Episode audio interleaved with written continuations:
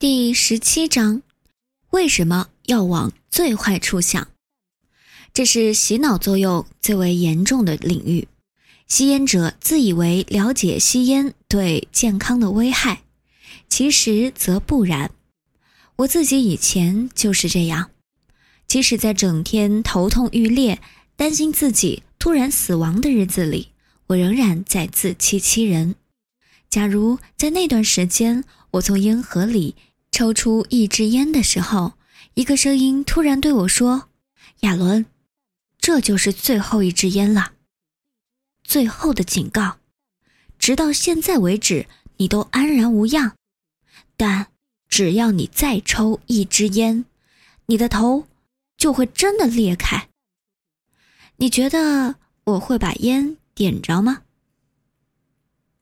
如果你不能确定，可以走到交通繁忙的大街上，闭上眼睛，想象你只有两种选择：或者戒烟，或者闭着眼睛横穿整条街。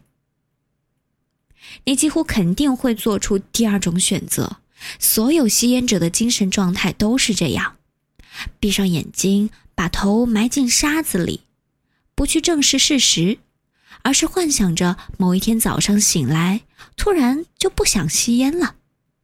吸烟者无法思考吸烟对健康的危害，因为一旦他们开始认真思考，连吸烟这个习惯提供的享受都没有了。正因如此，大众媒体上的戒烟宣传才几乎毫无效果。只有非吸烟者才会认真去看那些宣传，吸烟者只会对吸烟的危害视而不见，因为他们无法承受事情的严重性。每个星期大约六次，我会与吸烟者发生这样的对话，通常以年轻吸烟者为多。我问：“你为什么打算戒烟？”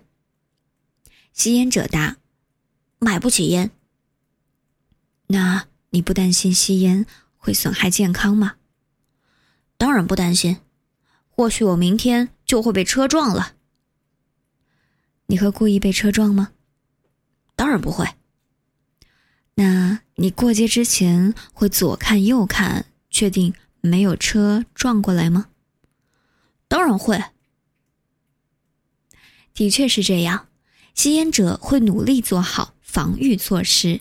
避免自己被车撞上，而发生车祸的几率其实非常低。然而，尽管吸烟百分之百会摧毁他们的健康，他们却完全不做任何预防。这就是洗脑的力量。我还记得英国一位著名高尔夫球选手，因为害怕飞机失事，他拒绝去美国参加巡回赛。然而他在球场上却会一支接一支的吸烟，很奇怪，飞机失事的几率只有几十万分之一，我们就如此担心，而吸烟的致死概率高达百分之二十五，我们却毫不在乎。那么我们又能从吸烟中得到什么呢？什么都得不到。吸烟者很少清楚咳嗽的意义。许多年轻吸烟者都告诉我，他们并不担心健康问题，因为他们很少咳嗽。事实上，咳嗽并不是一种疾病，而是一种症状，是肺部排斥异物的自然反应。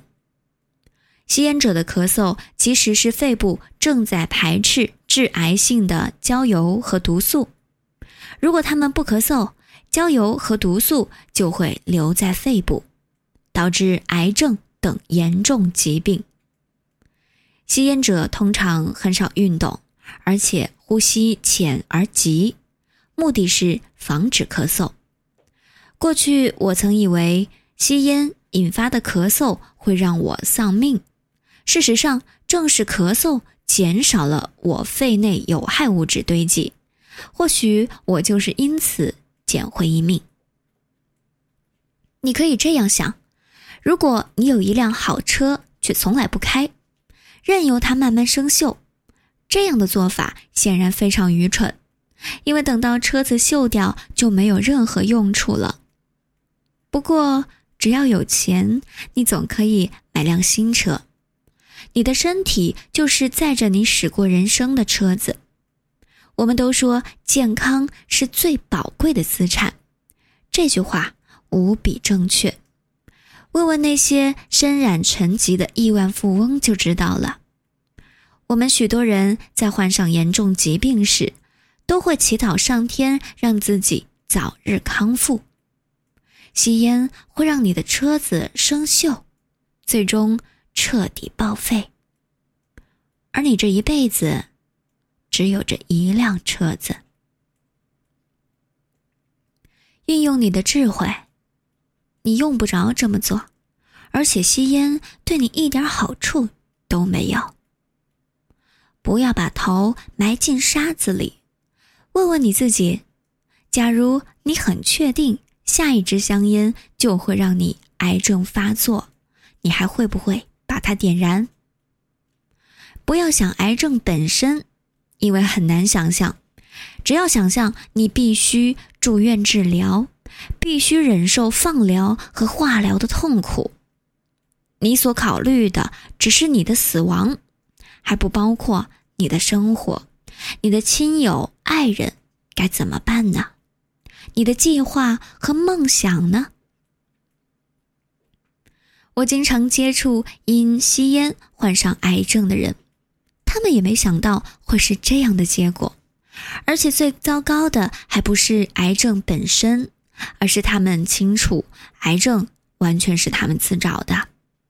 他们吸烟的时候，总是会告诉自己：“我明天就会戒烟的。”直到情势已无可挽回，他们才追悔莫及。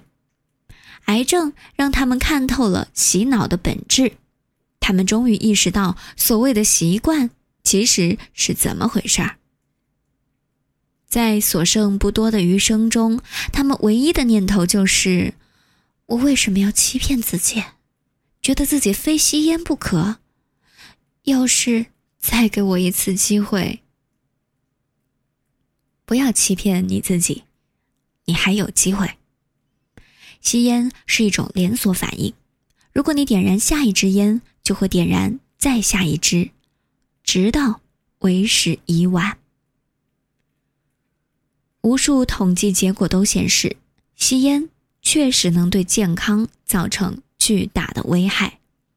问题在于，吸烟者并不愿意了解这些统计结果，直到他们决定戒烟为止。政府和大众媒体的戒烟宣传对他们毫无效果，因为他们具有选择性失明的能力。如果他们偶尔看见这样的宣传，第一个反应就是先点上一支烟。很多吸烟者以为吸烟对健康的损害全或无视的概率事件，就像踩地雷一样。记住，这样的想法是错误的。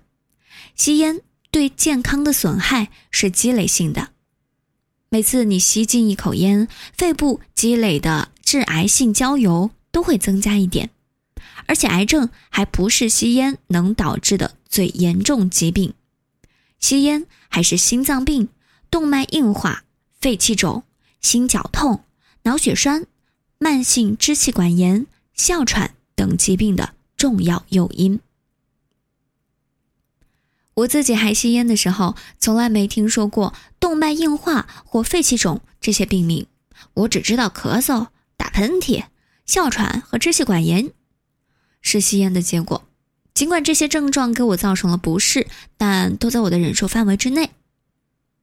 我也不是没有对肺癌有过担忧，但是这样的想法实在是太过可怕，以至于每次一出现就被我赶出脑海。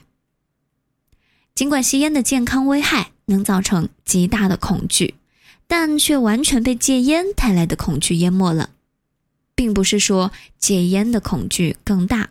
而是更直接，而对肺癌的恐惧却似乎是件十分遥远的事情。我们会反复告诉自己，为什么要往最坏处想？或许坏事情并不会发生，或许早在癌症发作之前，我已经成功戒烟了。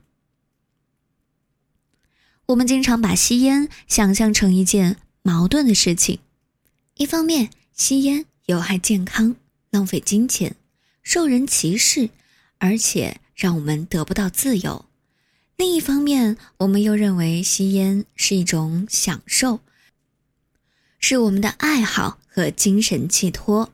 我们从来没有想过，这些感觉其实都是恐惧导致的。我们并不是享受吸烟的感觉，只是无法忍受不吸烟的滋味。想象一下，海洛因上瘾者如果得不到海洛因，该有多么痛苦；而当他们终于得到海洛因注射时，痛苦就会缓解。你能把这种暂时的缓解称为享受吗？非海洛因上瘾者绝不会有这样的享受，因为他们原本就没有痛苦，痛苦是由海洛因导致的。非吸烟者也不会因为无法吸烟而痛苦，只有吸烟者才会，他们的痛苦是由尼古丁导致的。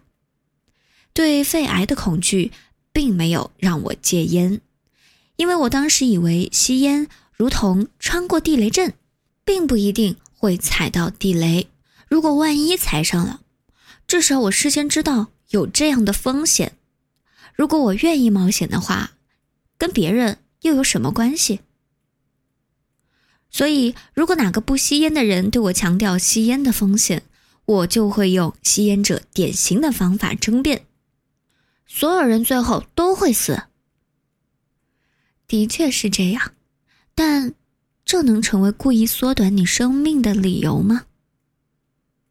生活质量比长寿更重要。嗯，一点儿都没错。但是这就是等于说，酒鬼或者海洛因上瘾者的生活质量比正常人还要高吗？你真的认为吸烟者的生活质量比非吸烟者高吗？吸烟者不仅寿命更短，生活质量也会不断下降。嗯，或许汽车尾气对我肺部的损害比吸烟更大。就算是这样，这是你进一步损害肺部的理由吗？假如有人把嘴凑到汽车排气管上，故意把有毒的汽车尾气吸进肺部，你会怎么想？事实上，吸烟者就是这么做的。下次你看到哪个吸烟者叼着烟卷，不妨想象一下他嘴里含着汽车排气管的样子。现在我完全能够理解吸烟引起的不适和对肺癌的恐惧，但为什么这并没有让我戒烟？前者我能够忍受，后者我则拒绝思考。我的戒烟法。绝不是靠恐吓来达到让你戒烟的目的，而是正好相反，让你意识到戒烟之后你的生活会变得多么美好。不过，我的确认为，如果当初知道我的身体正在发生什么，我一定会戒烟的。我并不提倡把吸烟者肺部的彩色 CT 拿给他们看，或者类似的冲击疗法。实际上，我从自己焦黄的手指和牙齿就可以推断，我的肺部一定好不了多少。但只要肺部还能工作，就不会像手指和牙齿一样让我难堪。至少没人能看见我的肺部。而当时，在我的身体里，血管正在逐渐被废物堵塞，肌肉和器官正面临缺氧。同时受到一氧化碳等有害物质的荼毒，这些有害物质绝不仅仅来自汽车尾气，更主要的来源是吸烟。与绝大多数开车的人一样，我绝不会在油箱里加入杂质很多的汽油，更不会让油化器堵塞。如果你买了一辆全新的罗尔斯罗伊斯，会故意用杂质很多的汽油导致油化器堵塞吗？吸烟者对自己的身体就是这么做的。随着医学研究的进展，许多疾病都被发现与吸烟有关，如糖尿病、宫颈癌、乳腺癌等。我对此并不感到惊讶。烟草生产商的一贯说法是吸烟能直接导致肺癌的说法，并没有系统的科学证明。然而，有了足够多的统计数字，还需要系统的科学证明吗？从来没有人用严格的科学方法对我证明，假如我用锤子砸自己的大拇指就会感到疼痛。不过，只要有一次教训，我就知道绝不能这么做。我并不是一名医生，但我仍然很快意识到，正如大拇指痛是因为被锤子砸到一样，我的咳嗽、肺病、哮喘、支气管炎等症状都是吸烟的缘故。不过，我相信吸烟对身体的最大危害还不是这些，而是对免疫系统的损害。地球上所有的动植物都时刻暴露在细菌、病毒和寄生虫的威胁之下，而免疫系统就是它们对抗这些威胁的武器。传染病、感染等都是外来病原体入侵的结果。如果免疫机能足够强大，就可以消除这些病原体的影响。如果你的身体长期缺氧，还遭到一氧化碳和各种化学毒素的危害，你的免疫系统怎么能正常工作？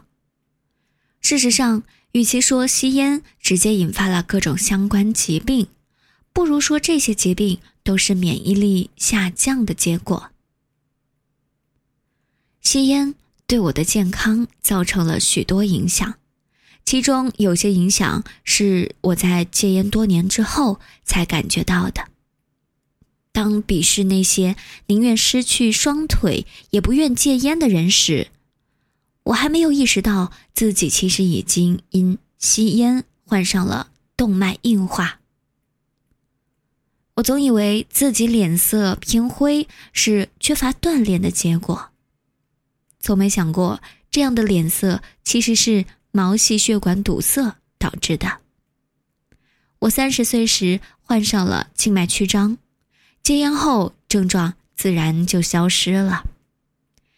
戒烟前的五年里，我的双腿每逢夜里就有一种奇怪的感觉，不是疼痛，但就是无法安生。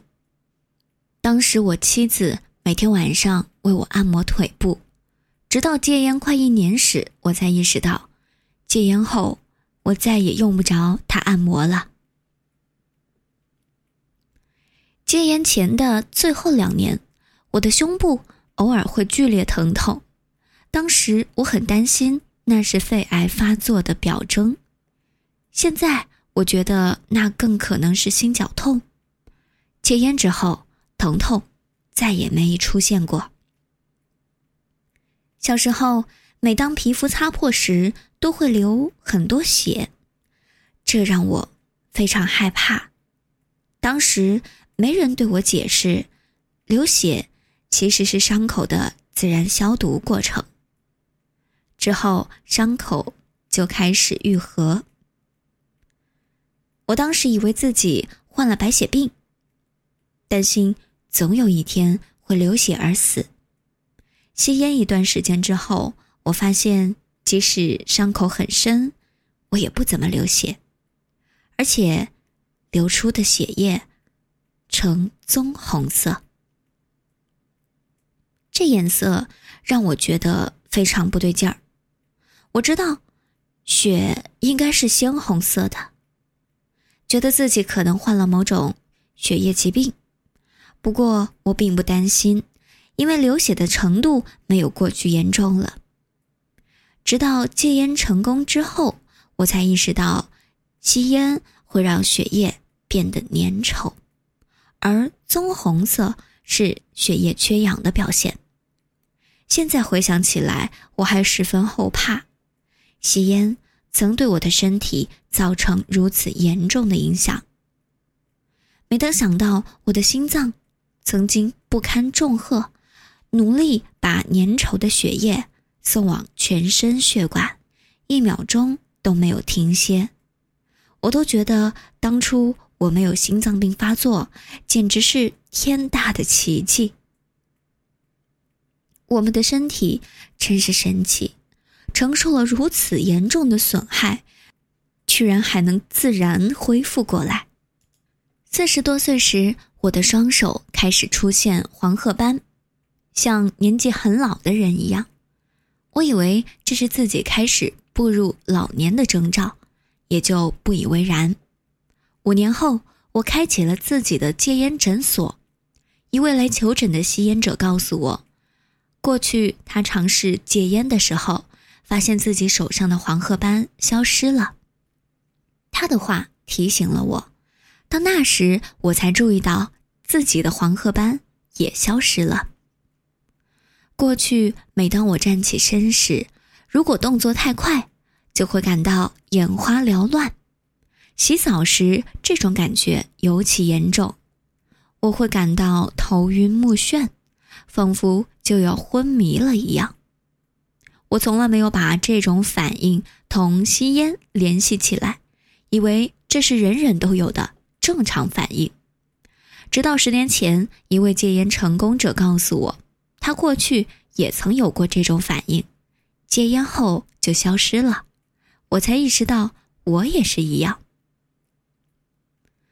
吸烟的最大危害之一在于尼古丁。能消磨我们的意志，同时又给我们以提高意志力的假象。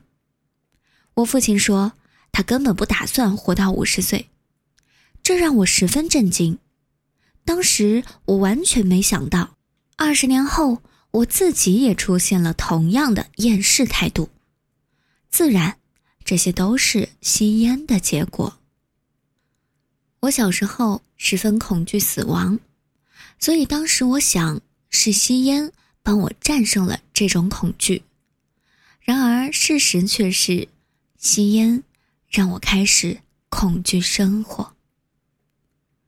现在我对死亡的恐惧又回来了，但我并不在乎，因为我知道我现在终于能享受生活了。我并不会被对死亡的恐惧压倒。一如小时候一样，我的全部精力都放在享受生活上。尽管我很可能活不到一百岁，但我会尽力尝试。我要享受生命中的每一分钟。吸烟时，我几乎每天夜里都要做噩梦，梦见自己正被什么东西追逐。现在我只能假定。这样的噩梦是空虚感的结果，是尼古丁戒断症状导致的。现在我只有极少数时候会梦见自己又开始吸烟了，这是我现在唯一的噩梦。对于戒烟者来说，这种情况十分常见。有些人担心，这说明他们的潜意识仍然。渴望着吸烟。其实用不着担心。既然这样的内容只能在噩梦中出现，就说明戒烟后的生活是健康幸福的。况且醒来之后，你会发现，让你害怕的不过是一场噩梦而已。此外，戒烟在另外一个方面。也为我提供了意想不到的好处。在诊所里跟吸烟者讨论吸烟与注意力之间的关系时，我偶尔会问：“你的身体的哪一个器官最需要血液供应？”某些男患者立即表现出一副心知肚明的样子，还带着满脸傻笑，明显完全误会了我的意思。不过，他们的误会也不是没有道理。作为一个传统的英国人，我觉得这样的话题有点难堪，也不愿详细讨论吸烟对性功能的影响。不过戒烟后不久，我的确发现自己在这方面能力上有了显著的提升，或者应该说恢复。如果你看过表现大自然的纪录片，就会意识到自然界的生物第一天性是生存，第二天性则是物种的生存，即繁殖。由于自然选择的作用，只有身体健康、食物供应充足、伴侣合适的生物才具备。繁殖的能力，人类具有社会性，所以并不完全受这种规则限制。不过，我的确知道，吸烟有可能导致不孕或者不育。戒烟后，你不仅身体更强健，性能力也会大大提高。吸烟者经常会认为吸烟的危害性。被夸大了，实际情况恰恰相反。吸烟毫无疑问是现代社会的第一大杀手。尽管吸烟是许多人死亡的直接或间接原因，但因为统计方式的关系，他们的死亡往往不会与吸烟联系起来。据估计，约有百分之四十四的家庭失火。是吸烟导致的。没有人统计过，究竟有多少交通事故是在司机点烟时发生的。我开车通常很小心，但有一次差点出事。当时我一边开车一边卷烟卷。我经常在开车时把嘴里的烟卷咳掉。似乎烟头每次都会烫坏车座。我敢肯定，许多吸烟者都经历过一只手控制方向盘，一只手在车座间摸索烟头的感觉。社会洗脑作用对吸烟者的影响，就好比一个人正从一百层的高楼上掉下来，却在经过第五十层的时候说：“到现在为止还不错。”我们以为自己一直都很幸运，再吸一支也没关系。不妨换个角度思考，每一支烟都会导致你继续抽下一支烟。